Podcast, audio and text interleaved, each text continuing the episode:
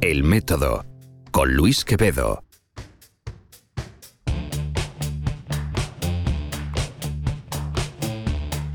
Hola, esto es El Método y yo soy Luis Quevedo, un científico al que le gustaba tanto la ciencia que cambió la bata por la corbata, la pipeta por la cámara y se hizo periodista y divulgador. Ahora tengo la suerte de dedicarme a lo que más me apasiona, aprender nueva ciencia cada día y contarla en la televisión, en mi programa CST del canal NTN24, en la prensa o donde más lo disfruto, aquí, en este podcast. El método es un orgulloso miembro fundador de la comunidad más sexy de podcasts independientes en español. Eso no es un hecho, a lo sumo mi opinión, pero ya sabéis que este es a fin de cuentas un podcast objetivamente personal. Encuentra más podcasts en tu lengua sobre emprendimiento, tecnología, historias que te cautivarán y con las que aprenderás y podrás estar a la última en cuonda.com. Esta semana en el método hablamos de lupus. De lupus, esto es pediátrico, del que eh, afecta a los más jóvenes, porque eh, el lupus puede afectar a todo el mundo y entre las celebridades que le han servido de embajadoras involuntarias están el difunto rey del pop Michael Jackson o el mismísimo Seal, pero lo más duro es cuando algo así afecta a los más jóvenes. Niños desde muy jóvenes pueden sufrirla y lo más habitual es que aparezca cerca de la adolescencia. El caso de la reciente estrella adolescente, por seguir con esto de las celebrities, Selena Gómez, la, em, la hizo conocida entre los más jóvenes de, todo el mundo. Sin embargo, eh, como yo, pues no sigo Disney Channel todavía, de un par de años más a mi hija, ya veremos, y solo conocía que afectaba sobre todo a mujeres jóvenes en torno a los 30 años de edad, pues me, me sorprendió mucho descubrirlo. Por eso traje al estudio de CST en Nueva York a la doctora Laura Málaga Díez. Ella trabaja e investiga en el Langone Medical Center de la Universidad de Nueva York. La idea era que nos contara más sobre esta enfermedad y lo que la ciencia está haciendo para averiguar más, aprender más y con suerte poder moderar sus síntomas. Antes de entrar con la entrevista, vamos a repasar otras cosas que han pasado en los mundos virtuales y hasta en la realidad de carne y hueso de esta semana, si os parece. Este viernes 9 de diciembre tuve el lujo de dirigir un workshop en la Escuela de Ingeniería de la Universidad de Columbia, seguramente una de las instituciones de educación más prestigiosas del mundo. Allí compartí con sus investigadores técnicas, consejos y algo de inspiración para comunicar mejor su ciencia para que ese trabajo tan esencial que hacen llegue más allá de sus publicaciones especializadas. Ojo, que no solo se trata de hacer divulgación, ¿eh? una de las más inmediatas aplicaciones de comunicar mejor la ciencia es hacer mejor networking, escribir mejores becas y venderse mejor en un mundo que cada vez demanda más de los científicos. Esta, vamos, esta es una competencia esencial. Después del taller me crucé la ciudad para ser entrevistado eh, en, el, eh, en Explainer TV, un canal online de la New York Hall of Science, el museo más grande y precioso de ciencia de por aquí. Fue un absoluto lujo, compartimos con asistentes en vivo, en presencial y en virtual. Eh, la noche era dedicada a la comunicación de la ciencia, la podéis ver en mi página de Facebook, ahí hay un enlace a, todo el vídeo en, en vivo. Em, además, eh, después de estar en el canal tuvimos hora y media de networking con los asistentes. Eh, cuando digo asistentes me refiero a escolares eh, de, middle y high school, como se dice aquí, o, primeros años de, universidad. O sea fue, fue realmente magnífico. Lo que em, en lugar de suceder no sucedió esta semana fue mi viaje a Moscú, que fue cancelado en el último momento pero lo que sí espero suceda es estar en el colosal Consumer Electronic Show de Las Vegas, el CES, a partir de este 3 de enero. Los que os dediquéis al mundo de la tecnología y asistáis, por favor, veámonos allí porque además tenemos que aprovechar que también estará Ángel Jiménez de Conda y del podcast Binarios y podemos hacer una celebración podcastera por allí. Bueno, y ahora a los comentarios. La semana pasada publiqué una conversación con Carlas Martínez, un investigador del Hospital Monte Sinaí de Nueva York, que como yo estudió biotecnología en la Autónoma de Barcelona antes de cruzarse el Atlántico. Él investiga Zika, investiga ébola, investiga gripe. Em, nos habéis dejado algunos comentarios allí, todos eh, positivos. Parece que os ha gustado un montón el, episodio y me alegro, me alegro mucho. Lo que más comentarios ha generado por eso este, esta semana no era uno de los episodios del podcast, sino uno de los vídeos de, videoblogs que subo de vez en cuando. Este estaba en la página de Facebook, en facebook.com barra luisqvd. Em, era un vídeo en el que resumía, de una manera un tanto personal, eh, un ensayo de Jonathan Haidt, un profesor de psicología que trabaja también en la Universidad de Nueva York, que mm, básicamente trata sobre lo que él llama los cinco ejes de la moral. Es un ensayo que lo que pretende es encontrar bases comunes de, a las sensibilidades general eh, generales que tenemos moralmente y que luego se, la cultura les acaba de dar forma. Eh, en fin, es, yo creo que lo mejor es que, veáis el vídeo. Em, es, corto, es entretenido y puede ser hasta ilustrador en preparación de las posibles cenas y sobremesas familiares en estas semanas que se nos avecinan. Es un, vamos, está lleno de técnicas buenas con las que evitar el conflicto en serio.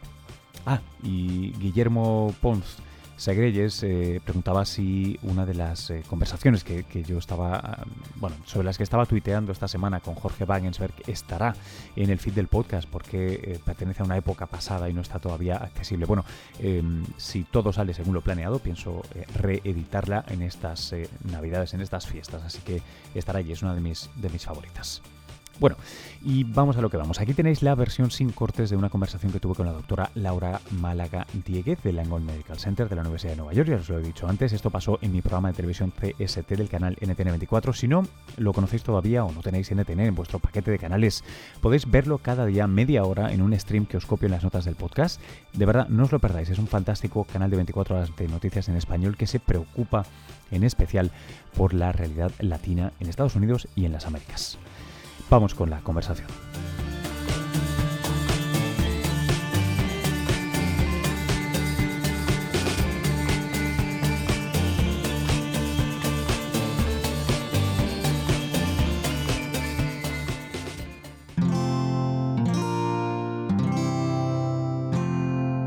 Wanda, la red de podcast independientes en español. Oye, quiero, em, me interesa mucho, yo creo que estoy seguro que la audiencia quiere eh, aprovecharte, exprimirte a tope. Para hacer eso me gustaría dar un, mini contexto primero, porque no quiero asumir que todo el mundo sabe perfectamente de qué hablamos cuando hablamos de lupus. Eh, ¿Cuál es tu descripción, tu elevator pitch de qué, de qué es el lupus? Muy bien. Pues mira, lupus es una enfermedad inflamatoria crónica donde digamos que el cuerpo eh, empieza a atacar, por razones que desconocemos, empieza a atacar al propio cuerpo humano y afecta un montón de órganos, entre ellos los riñones, que es a la parte de la que nosotros nos dedicamos. Em, es una enfermedad que existe en todo el mundo, em, que provoca mucho, mucho, muchas hospitalizaciones, muy poca calidad de vida en los pacientes y para la que al día de hoy no tenemos tratamiento. Es, una de estas autoinmunes que... Eso es, eso es. Eh, no tenemos muy bien claro cómo. No tenemos muy bien claro, sabemos que uno tiene, le toca la lotería, es decir, uno tiene los, la genética para tener lupus, pero luego hace falta algo más, algo que puede estar en el ambiente o no sabemos exactamente qué es, que hace que ciertos pacientes desarrollen la enfermedad y otros que tienen los mismos genes no la desarrollen. Es decir, que mm, hay varios, varios factores implicados. Yo, te, te confesaba antes fuera de cámara que jamás había pensado que afectara a los niños. Para mí esto era una enfermedad típica más bien de mujeres y más bien de mujeres alrededor de los 30 años. Eh, yo tengo, tengo una amiga, una muy buena amiga que tiene la desgracia de, sufrir esto, lo, lleva lo mejor que puede, se trata, pero no pensé que, fuera una cosa típica de, chavales, no me lo había eh, planteado nunca y parece particularmente sé que todas estas cosas son injustas ¿eh? y terribles, pero en, un niño, eh, qué, complicado. ¿Cómo, ¿Cómo es en particular en, los niños? ¿Cómo los afecta? ¿Cómo, se diagnostica en un niño? Pues eh, muy la verdad es que tiene razón. Es una enfermedad que, que mucha gente no sabe que afecta, que aparece también durante la, la, infancia. En inglés lo llamamos el Childhood Onset Lupus. Tenemos pacientes tan pequeñitos como 4 o 5 años, aunque la verdad es que el lupus también durante la edad pediátrica aparece en torno a la adolescencia, cuando empiezan los cambios hormonales. Em, al contrario que los adultos, que es afecta más a mujeres, en los niños es un poco parecido. Quizás por nuestra zona demográfica tenemos también más niñas, pero, pero puede afectar, a, los dos, a los dos sexos. Y la verdad es que el lupus pediátrico suele ser más agresivo. Em, suele afectar más al riñón, por ejemplo. Hasta un 80% de nuestros chicos tiene eh, una nefritis lúpica, afectación en el riñón, que es lo que a los pacientes con lupus les provoca más, más, más problemas a largo plazo. ¿Qué, sucede? ¿Cómo, ¿Cómo, evoluciona esta, esta nefritis? Pues hay distintos tipos. ¿no? Nosotros siempre tenemos que hacer una biopsia al principio y determinar qué tipo de afectación tiene en el riñón. Hay hasta cinco clases la 1 siendo la más benigna y la 4 siendo terrorífica. ¿no? Eh, dependiendo del tipo de clase que tengan, eh, les irá mejor o peor, pero las, las, nefritis activas, que son muy agresivas en el riñón, tienden a progresar y el paciente va perdiendo, a pesar de nuestros mejores intentos de lanzarles toda la, medicación disponible, em, un 50% se, se, convierte en enfermedad renal crónica y de esos pacientes un 10% termina en diálisis y necesitando un trasplante renal. Que en el caso de nuestros chicos, pues pueden, puede llegar a suceder antes de que lleguen a la edad adulta, es decir, su primer trasplante pues a lo mejor a los 16 años o 18 años. Así que, bueno, pues es, es, una enfermedad importante y estamos intentando que se conozca más, que, se, que tenga más visibilidad. Em, ¿qué, ¿Cómo podría yo darme cuenta de que alguien eh, tiene números para, para, estar sufriendo un lupus? ¿Cuáles son los síntomas más, más obvios? Los síntomas más obvios que todo el mundo reconoce, yo creo, son el, el rash con forma de mariposa que les aparece a los enfermos con lupus en la cara. Eso es muy bonito porque de ahí viene el nombre, ¿verdad? Claro, claro. No, lupus es el lupus, lupus quiere decir el lobo, ¿no? En latín y lo llamamos el lobo por la agresividad que tiene. Incluso los romanos ya sabían que esto era una enfermedad tremendamente agresiva y, y, entonces eh, de ahí viene de ahí viene el nombre de relacionarlo con una enfermedad que, que ataca y luego se calma y luego ataca porque el lupus viene en brotes, ¿verdad? Entonces, sobre todo el lupus clásicos es ese rash malar que llamamos, con forma de mariposa, los dolores articulares, un cansancio eh, tremendo, una anemia tremenda, una fatiga crónica. Y luego puede afectar, el lupus puede afectar a cualquier órgano. No sé si recuerdas la serie House. Sí, claro. Era una serie donde los pacientes tenían unas cosas rarísimas y el doctor House siempre decía, esto puede ser lupus, porque realmente puede presentar como cualquier cosa. De hecho, nosotros tenemos niños que presentan con cuadros psicóticos, que pierden la cabeza, lupus. Niños que presentan con un fallo cardíaco, lupus. Niños que presentan con un fallo renal tremendo, lupus. Es decir, que realmente somos como el Dr. House. Nosotros siempre, cuando tenemos un caso raro, siempre, bueno, a lo mejor es lupus, ¿no? O sea, que es muy heterogéneo. Oye, yo, me planteo en, en, una enfermedad que tiene presentación tan, tan, tan heterogénea, em, primero, que, ¿cómo, la, ¿cómo la tratáis? ¿Cómo, cómo la empezáis a, tratar? Y, y, sobre todo, eh, luego te lo preguntaré, te preguntaré por, por, lo que sí sabemos de las causas, aunque, aunque no sea mucho, pero perdóname, primero, ¿qué, qué vías de tratamiento hay para, para estos chavales? Pues Luis, si recuerdas, dijimos que era una enfermedad inflamatoria crónica donde el sistema inmune está muy activo. Entonces, todo este tipo de enfermedades lo tratamos con inmunosupresores, es decir, medicaciones que hacen que el sistema inmune se silencie y, digamos, que apague el fuego que se ha encendido. Eh, el tratamiento varía si es una presentación inicial o un brote o si es un tratamiento de mantenimiento. Pero siempre que diagnosticamos un lupus nuevo, em, hacemos una terapia de inducción que llamamos que es muy agresiva, sobre todo los niños. Los adultos están intentando cambiar un, poquito las cosas porque, em, claro, los adultos ya tienen otros problemas. En los niños eh, somos súper agresivos y les damos muchos corticoides, mucha prednisona, mucho, mucha inmunosupresión y luego otro agente secundario micofenolato, un montón de agentes que tenemos que lo que hacen es intentar disminuir la inflamación. Y esa terapia de inducción tan agresiva puede durar seis meses. Y luego empieza, según cómo responda el niño, empieza la terapia de mantenimiento, que puede durar, en nuestro caso, el resto de su vida pediátrica.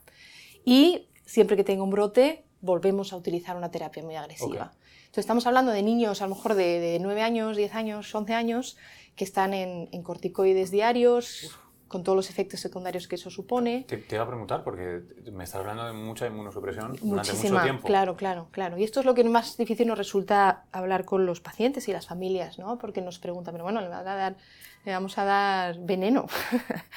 y, y, esto cómo funciona. Y muchas veces no lo sabemos, ¿no? Cómo funciona exactamente la medicación, pero sabemos que funciona. Y, pero bueno, son tratamientos muy prolongados, con muchos efectos secundarios. Eh, no solo la enfermedad, sino la medicación que utilizamos provoca otro tipo de patologías que, que hace bueno, pues que estos chicos requieran, nosotros los vemos una vez al mes cuando están bien. y claro, claro, perder un día de colegio, un día de trabajo los padres para venir a vernos una vez al mes religiosamente y desde luego si están con una con actividad, pues incluso mucho más, muchas hospitalizaciones. así que es una enfermedad tremenda para los chicos. ¿Qué, ¿Qué, se sabe de, aunque sea poco, ¿qué, ¿qué, es lo que sí se sabe o se sospecha que está detrás? Porque me decías, ¿no? Inmune, factores genéticos, pero falta el disparador en el ambiente? Em, del disparador es lo que menos sabemos. Sabemos que hay ciertos genes que están relacionados con el lupus, ciertos, ciertos, tipos de HLA, que es una parte del sistema inmune. Eh, para darte un ejemplo, sabemos que los afroamericanos tienen muchísima más incidencia de lupus y de enfermedad renal en general. Y tiene que ver con, eh, con, ciertos genes que predisponen a tener enfermedad renal crónica. Entonces, eso ya lo sabemos. Y de hecho, como comentábamos antes, la incidencia de lupus y de enfermedad renal en la población afroamericana es muchísimo mayor que, que en, cualquier otra, que en cualquier otra raza. Entonces, eso sí lo empezamos a conocer. Cada vez hay más estudios, estamos haciendo mucha investigación, tanto básica como clínica, en el, en, el lupus en general y en la nefritis lúpica y poco a poco entendemos un poco mejor una parte de los pacientes con lupus, pero es que la gran mayoría ni siquiera podemos asociar eh, qué parte genética está contribuyendo a la enfermedad. Porque todavía no tenéis los perfiles genéticos de todo el mundo. Entonces ahí hay un margen para, para progresar, claro, Claro, claro. Y nosotros en NYU, desde luego, somos, tenemos mucha actividad investigadora en el tema del lupus, porque eh, nos queda mucho por entender para poder tratar mejor y prevenir mejor. Eh, pienso, y espero no meter la pata infinitamente, corrígeme por favor si no, pero em, parece una situación análoga, no la misma, pero análoga a, alguna de las maneras como se ha venido entendiendo y transformando el, entendimiento sobre, sobre el, cáncer, ¿no? Esta idea de que tenías un cáncer de pulmón y ahora sabes que no, no, no, para nada tienes un cáncer de pulmón, tienes un cáncer que tiene lugar en el pulmón, pero son muchas enfermedades distintas genéticas y ambientales que lo causan. Eh, eh, en el lupus tenemos muchos factores genéticos por ahí que pueden intervenir y disparadores ambientales y lo que nos falta es hacer este, poner cada uno en su casilla y para ver si entendemos algo. Eso es, eso es. Eso es el quebradero de cabeza de cualquier investigador o cualquier clínico que se dedica al lupus.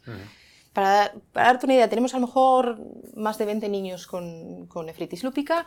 Eh, en teoría todos tienen la misma clase de lupus en el riñón y cada uno es de su padre y de su madre. Es decir, cada uno tiene los biomarcadores en la sangre de una manera o de otro. Nunca dos pacientes con el mismo tipo de nefritis lúpica van a responder igual. Es decir, si tienes lo mismo en el riñón y tienes lupus, yo diría que quizás si te doy el mismo tratamiento responderás. Vas a responder. Nunca, jamás, jamás. Es una discrepancia Em, abrumadora y hace nuestro trabajo muy difícil porque em, hasta dar con el cóctel que va a funcionar en determinado paciente, muchas veces tenemos que poner a los chicos en un montón de, em, terapias muy agresivas que no van a funcionar. Entonces, ojalá pudiésemos tener la, medicina individualizada de verdad, ¿no? Donde lo que tú dices, cada uno en su casilla, ah, tú eres este tipo de lupus, pues a ti te va bien el micofenolato. Y a ti no, a ti te va bien el tacrolimus. Entonces, bueno, esa es la guerra que tenemos por delante, pero yo creo que poco a poco, eh, no solo en el tema del lupus, sino que en la medicina en general, ¿no? nos estamos moviendo a una medicina cada uno con su perfil genético y su perfil individualizado y a tratar cada vez más, más específicamente a cada paciente y no a la enfermedad como tal. Oye, una cosa que, no, que no te, me he dado cuenta que, que, no te, que no te he preguntado, que es, eh, una vez sospechas, ¿Cuál es el test que le haces? ¿Cómo sabes tú que, este niño tiene lupus o no? Muy bien, pues nosotros seguimos unos criterios eh, del Colegio Americano de Reumatología. Digamos que para ser diagnosticado oficialmente con lupus tienes que tener ciertos criterios. Mm. Eh, pues tener dolores articulares, o tener úlceras en la boca, o tener el rash de mariposa, pérdida de... un montón de ellos distintos. Y para que un paciente podamos decir con seguridad que tiene lupus, tiene que tener pues, cierto número de esos criterios. Una vez que los cumple, nosotros oficialmente diagnosticamos el lupus y eh, vamos. no, es la idea esta de te, tomo una muestra de sangre, le pongo un reactivo, cambio de color, como haríamos en una película, tiene lupus. No es Por suerte, es, un poco más complicado, sí. De hecho, hay muchos pacientes que no llegan a cumplir todos los criterios, aunque tú sabes que ese paciente tiene lupus. Y es, muchas veces el tiempo nos da la razón, ¿no? Y, acaba apareciendo un criterio más. Em, pero sí que tenemos que esperar, tenemos que seguir los protocolos diagnósticos y tienen que cumplir ciertos criterios. En el caso de la enfermedad de riñón es, es relativamente fácil porque son unos, nosotros en la biopsia de los riñones vemos unos, algo muy característico en los lupus. Así que nosotros lo tenemos un poco más fácil. Los reumatólogos hay veces que, se las ven y se las desean, sí. Sí, sí, porque mm, bueno, hay, hay niños que entran por la puerta y ya sabes que ese niño tiene lupus sin tener que hacerle nada, ¿no? Con el rash y viene cansado y pálido. Eh, pero hay niños que no están, niños con dolores articulares, que no les encuentras nada más y a lo mejor cinco años después desarrollan biomarcadores de lupus. Ah. Así que, mm, bueno, pues es mucho trabajo para los reumatólogos y para los pediatras generales, ¿no? Que todo el mundo tiene niños que vienen cansados, los adolescentes siempre están cansados, me duele aquí, me duele allá. Acné, dolor y cansancio. Muchos pediatras, bueno, ni caso que este es un adolescente, resulta que es un lupus que se está desarrollando. Así que requiere eh, los pediatras son muy familiares con, la enfermedad y enseguida refieren o derivan al, reumatólogo infantil mm. y si desde luego tiene, eh, es un lupus renal, enseguida nos derivan a los nefrólogos. O sea que yo creo que por lo menos aquí en, esta zona lo estamos, lo estamos diagnosticando a tiempo y, tratando cuanto antes. Y tengo una, una última pregunta que te quiero hacer, que es es una pincelada histórica un momento, porque antes decías, ¿no? El nombre viene del latín, viene del logo, viene de, es una cosa que se conoce mucho históricamente. Em, tal vez no retrotrayéndonos al Imperio Romano, pero em, ¿cómo, ha cambiado la diagnosis y el tratamiento eh, desde que tú ejerces o, en los últimos 30, 40 años, em, ¿qué, herramientas tenéis ahora? Porque tampoco quisiera acabar esto en la nota de decir, bueno, chicos, no tenemos nada que hacer, no sabemos claro, nada. Claro, no, no, para la nada. cosa está mejor, creo. Muchísimo mejor. Desde luego, yo creo que lo que mejor hemos hecho es el armamentario terapéutico. ¿no? Las drogas que utilizamos hoy en día para el lupus eh, no tienen nada que ver. La calidad de vida del paciente ha aumentado muchísimo y sobre todo la expectativa de vida, porque antes los pacientes con lupus se morían, se morían, las mujeres jóvenes con lupus se morían después de dar a luz, o, es decir, era una mortalidad bestial. Desde que tenemos, sobre todo desde que surgieron los corticoides, ha mejorado muchísimo la expectativa de vida y la calidad de vida. Y eso continúa, porque ahora mismo tenemos un montón de ensayos clínicos abiertos con nuevos, con nuevos agentes, ¿no? de nombres impronunciables, pero nosotros, Columbia, un montón de centros tiene al menos tres o cuatro ensayos clínicos al mismo tiempo para ver qué funciona, eh, no solo en el lupus en general, pero en el riñón, o qué es lo que mejora el corazón, o qué es lo que mejora el, el, el, neurolupus. Es decir, que yo creo que hay muchísimos investigadores, no solo aquí, sino en todo el mundo, intentando encontrar mejores eh, alternativas mm. terapéuticas para el lupus. Qué bien. Muchísimas, muchísimas gracias. Un placer, muchas gracias a vosotros.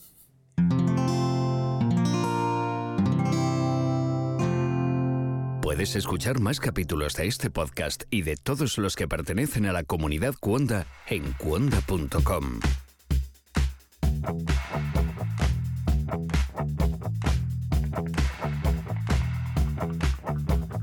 Hasta aquí el episodio de hoy. Espero que os haya gustado. Muchas gracias por haberlo escuchado. Ya sabéis que todos los episodios de El Método, con enlaces a las principales plataformas donde suscribirse y la posibilidad de hacer una donación para mantener esta aventura que hago por amor al arte y a la ciencia en marcha, están en elmétodo.fm.